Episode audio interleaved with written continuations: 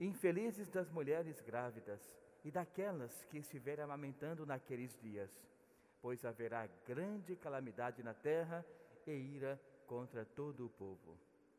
Serão mortos pela espada e levados presos para todas as nações, e Jerusalém será pisada pelos infiéis, até que o tempo dos pagãos se complete.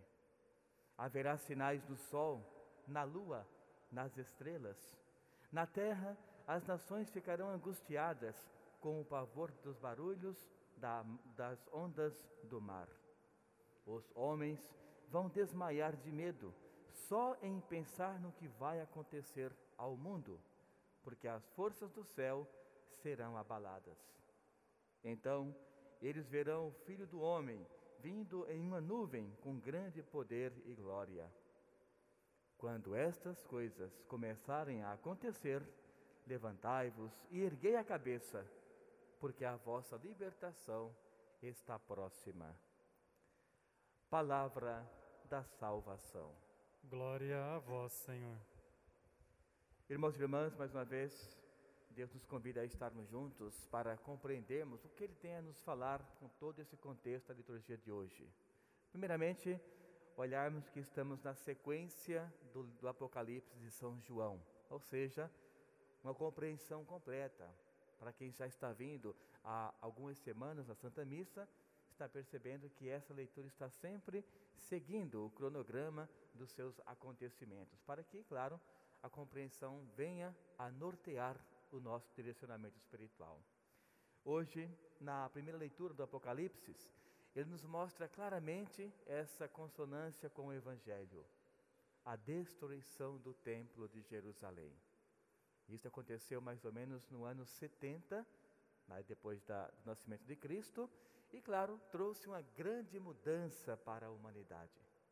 Nós bem sabemos que no Templo de Jerusalém, inicialmente, claro, um templo pagão, um templo judeu, mas era para, para que as pessoas pudessem ter uma referência no que diz respeito a um mestre espiritual. E ali, claro, Jesus pregava o Evangelho, Jesus ia a, a, até aquele local para que as pessoas pudessem ter uma visão melhor e maior do que é o plano salvífico de Deus. Mas todo aquele aglomerado de crenças e pessoas não fazia com que a fé única pudesse prevalecer. Mas ali estava Jesus, levando essa palavra, este ânimo. Até o dia que, como bem sabemos, ele, ao chegar no templo, encontrou vendedores, os cambistas, enfim, ali era um encontro de muitas e muitas pessoas. E ele falou: A casa do meu pai deve ser uma casa de oração. E daquele dia em diante, com certeza, todas as pessoas começaram a olhá-lo com outra forma. Ou seja, como quem diz, este homem veio para tirar-nos a paz. Este homem não quer que nós estejamos reunidos com os nossos afazeres.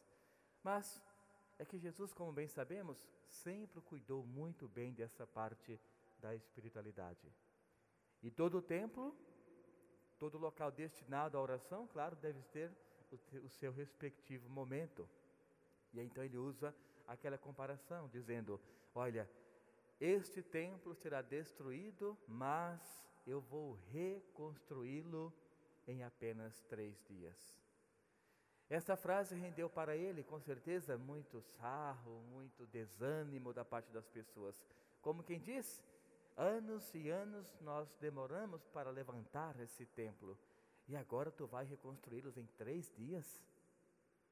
Mas nós sabemos, ele nunca se referiu ao templo físico. Como quem diz, vou levar, é, é, abaixar esse templo, vou destruí-lo e vou fazê-lo novamente com outro material. Não era esta a perspectiva de Cristo, é claro. Mas ele já falava do que? Da sua ressurreição. Este templo vivo será reerguido dentro de cada pessoa que está procurando Deus. Esses três dias era o tempo necessário que os judeus esperavam quando a pessoa morria para terem a certeza que não era uma epilepsia, como era algo muito comum naquele tempo, mas sim alguém que realmente morreu. Então Jesus ele comprova a sua morte humana quando ele fala desses três dias. Vou esperar né, a vossa cultura em relação a esse pensamento para saberem que de verdade, humanamente, eu morri, mas eu ressuscitei. Para que não reste nenhuma dúvida sobre o vosso conceito de morte. Portanto, em três dias vou reerguer esse templo e as pessoas poderão estar encontrando-se com Deus. Portanto, irmãos e irmãs, é nesse templo que nós hoje nos encontramos. Não o templo físico, literalmente, claro, necessitamos dele, mas o templo que Deus confia hoje para cada um de nós é o cuidado com esse templo espiritual. É a vida que Ele deu para cada um de nós. E esse cuidado, claro, ele exige que nós tenhamos sempre uma perspectiva de salvação. Porque foi para esse momento que Jesus ressuscitou para nos dar, nos garantir essa salvação também. E então, por conta disso, que Lucas, o evangelista, ele faz também essa ligação muito forte com, com a primeira leitura, quando ele fala que coisas grandiosas, mas do campo mal, irão acontecer. Dar exemplos terríveis de pessoas que, ao verem, simplesmente pensarem ao pé da letra, podem se assustar. Mas é sempre uma comparação com a década de 70, quando o templo foi destruído. Mas ali começou, como já disse, uma nova perspectiva de templo, ou seja, o espiritual. Não mais o material, não mais a presença dos cambistas, os vendedores de rolinhas, de animais, enfim. Agora é o cuidado que Deus nos norteia para que nós possamos confiar a Ele, entregar a Ele, o Criador, um templo ativo, um templo vivo, um templo no qual tudo deve ser sempre ligado em respeito ao que ele nos ensinou. Que Deus nos ilumine nessa caminhada, que Nossa Senhora nos ajude a, levarmos avante esse cuidado com o nosso templo espiritual e que o nosso anjo da guarda sempre nos norteie para que nós compreendamos os desígnios, os desejos e os valores de Deus, o nosso Criador. Louvado seja o nosso Senhor Jesus Cristo.